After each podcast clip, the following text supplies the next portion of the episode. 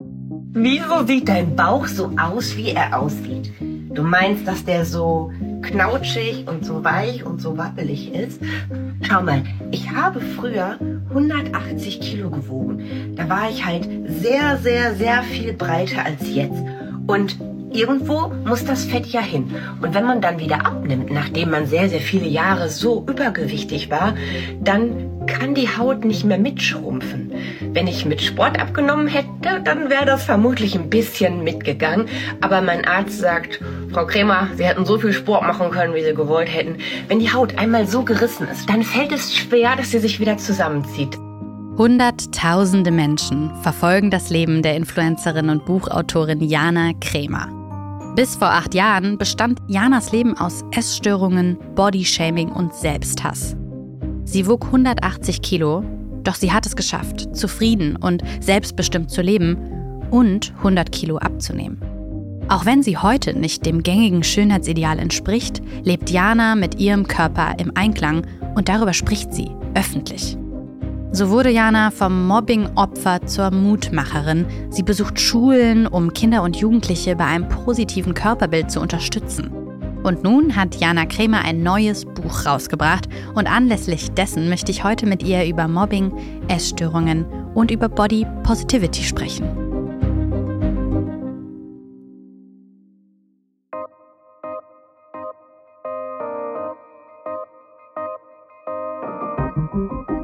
eine DPA-Podcast-Produktion für Podimo. Mein Name ist Maria Popov. Und das ist der Stand der Dinge Kultur. Hallo Jana. Hi. Hallöchen. Also 2016, ne, da hast du ja schon deinen ersten autobiografischen Roman rausgebracht, Das Mädchen aus der ersten Reihe. Darin verarbeitest du ja deine persönliche Geschichte mit den Krankheiten Bulimie und Binge-Eating.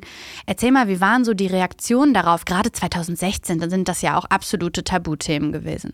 Die Reaktionen auf mein erstes Buch waren auf der einen Seite unfassbar schön, weil sich sehr, sehr viele Menschen bei mir gemeldet haben und gesagt haben, das ist mein Leben. Ich fühle mich zum ersten Mal nicht allein. Es ist zum ersten Mal, dass ich das Gefühl habe, es gibt andere Menschen, die dasselbe Problem, dieselben Ängste, dieselben Zweifel und dieselben Sorgen wie ich haben.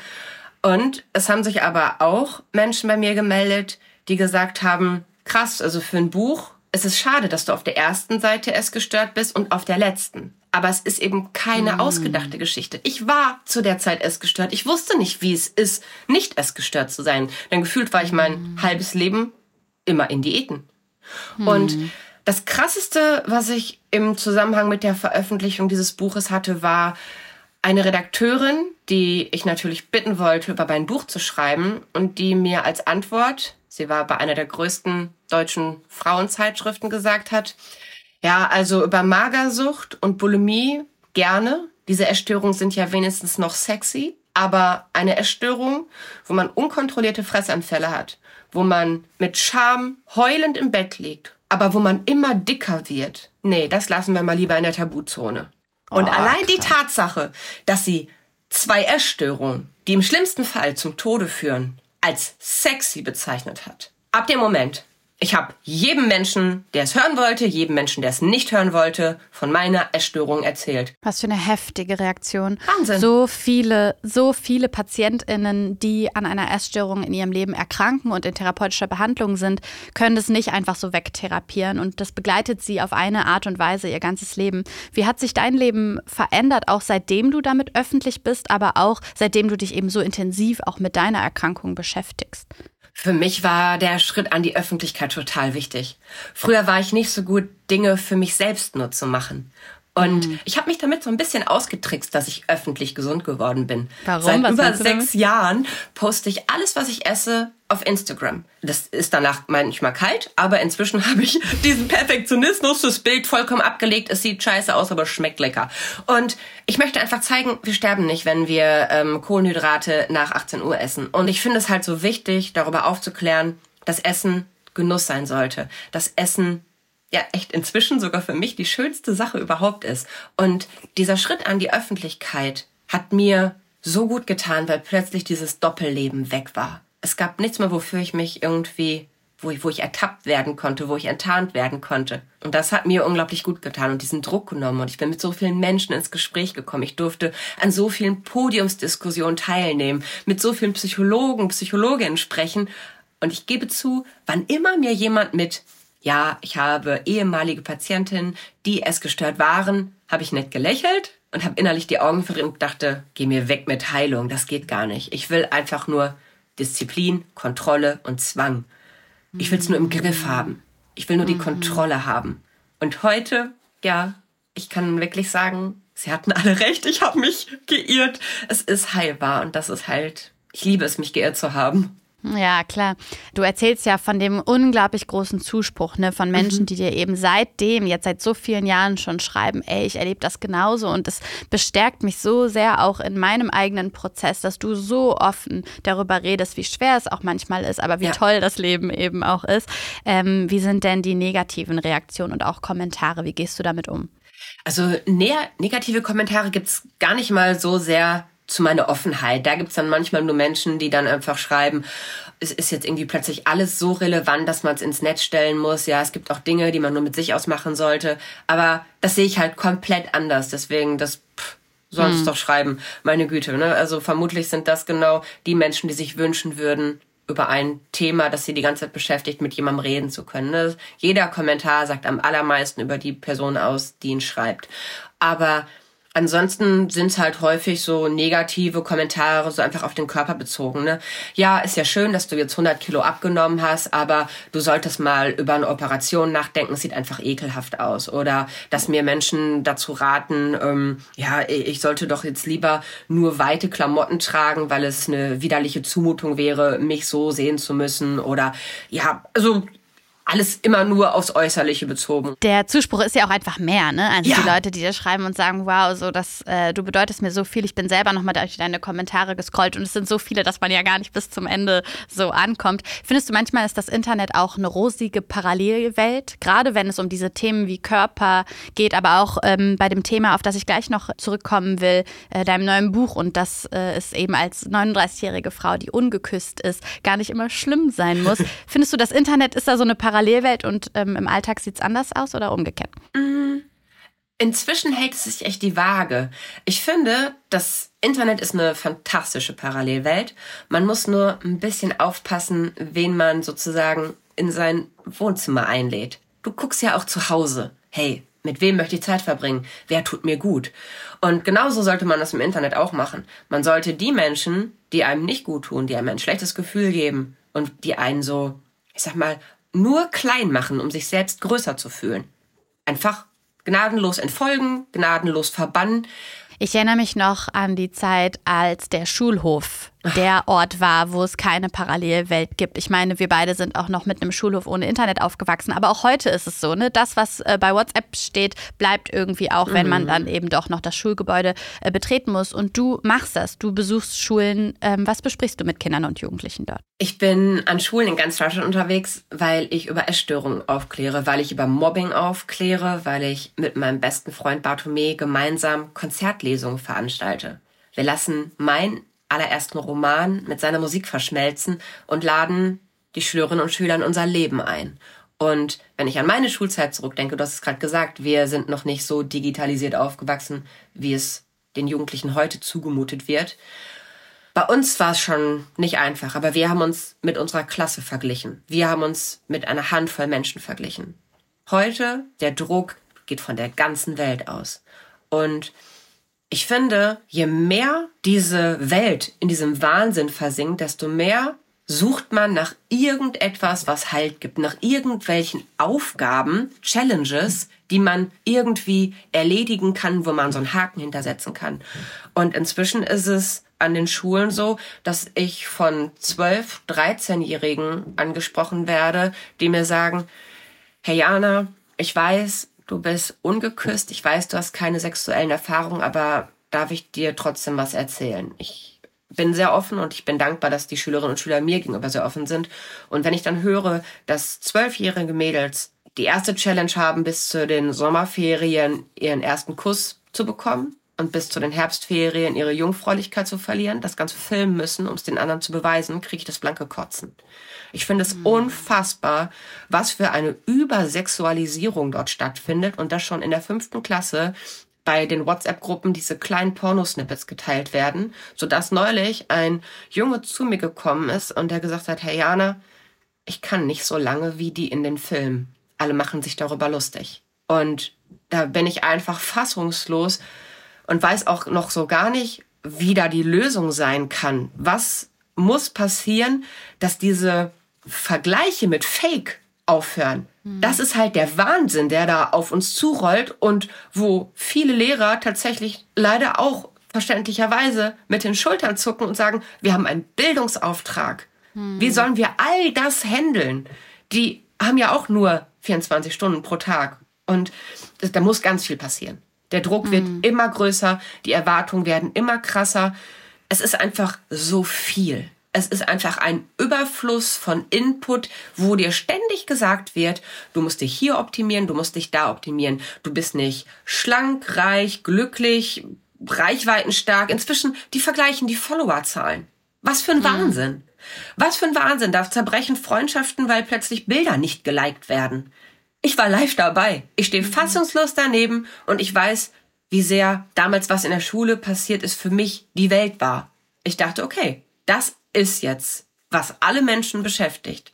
Dabei war es nur so ein ganz, ganz kleiner Ausschnitt. Hm.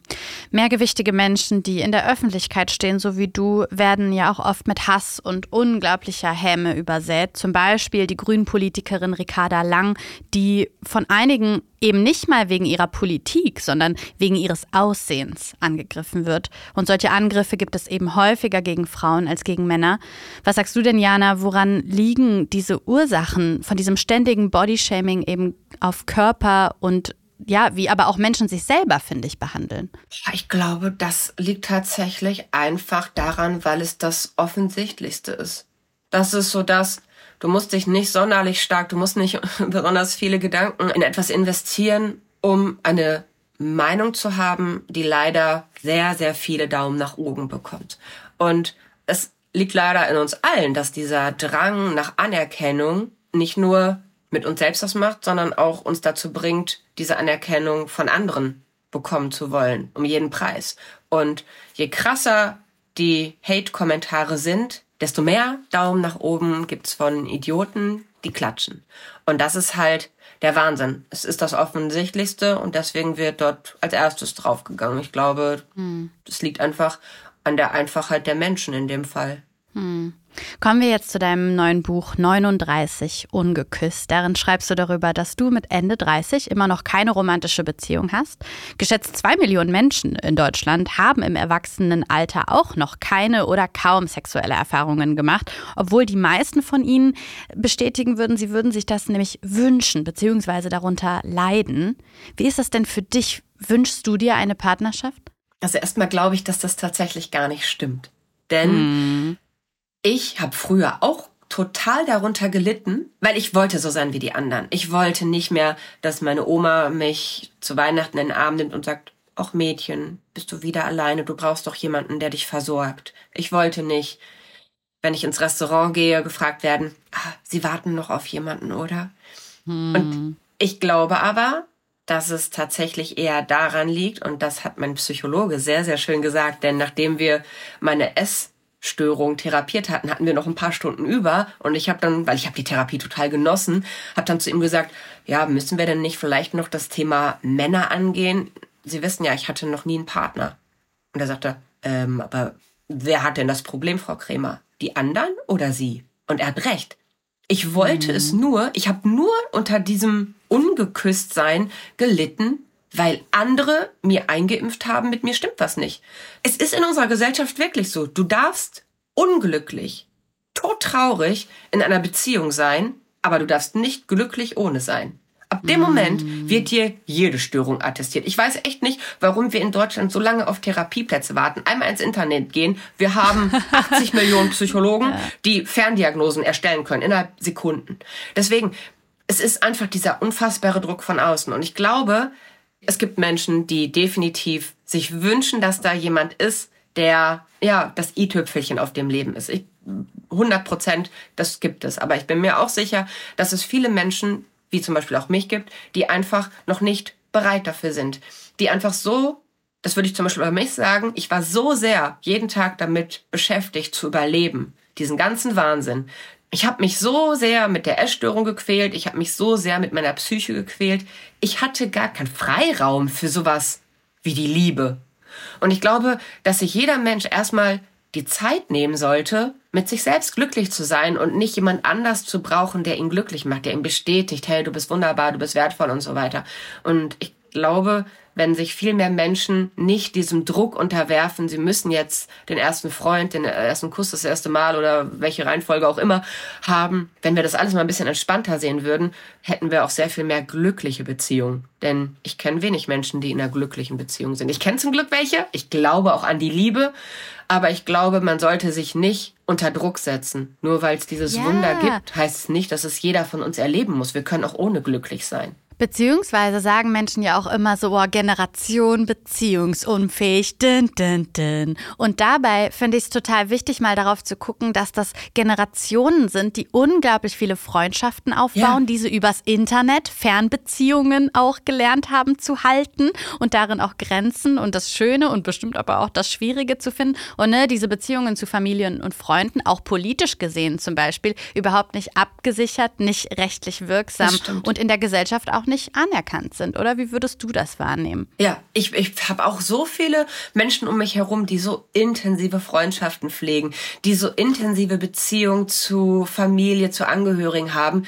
Und ich würde schon sagen, wir sind sehr beziehungsfähig. Es wollen nur nicht alle Menschen eine romantische Beziehung oder fühlen sich nicht bereit oder was auch immer. Und du hast schon recht. Da wird ein krasser Unterschied gemacht. Das eine wird irgendwie unterschrieben dann ist es was wert. Aber das ist ja in Deutschland an vielen Stellen so. Da kann man eigentlich äh, nur Schultern zucken und sich denken, hm, warum ist es eigentlich so? Also wer bestimmt denn plötzlich, was mehr Wert hat. Du hast ja über deine Essstörung schon jetzt länger öffentlich gesprochen. Fühlt es sich jetzt anders an, mit diesem Buch auf Lesereise zu gehen? Mit diesem Buch jetzt auf Book Meets Music Reise zu gehen, fühlt sich nochmal wie ein kompletter Befreiungsschlag an. Also ich verlasse auch jetzt bei diesen Auftritten noch mal mehr meine Comfortzone. Also ich lade mhm. sehr gerne Menschen in meine Comfortzone an. Stell mir jede Frage, die du willst.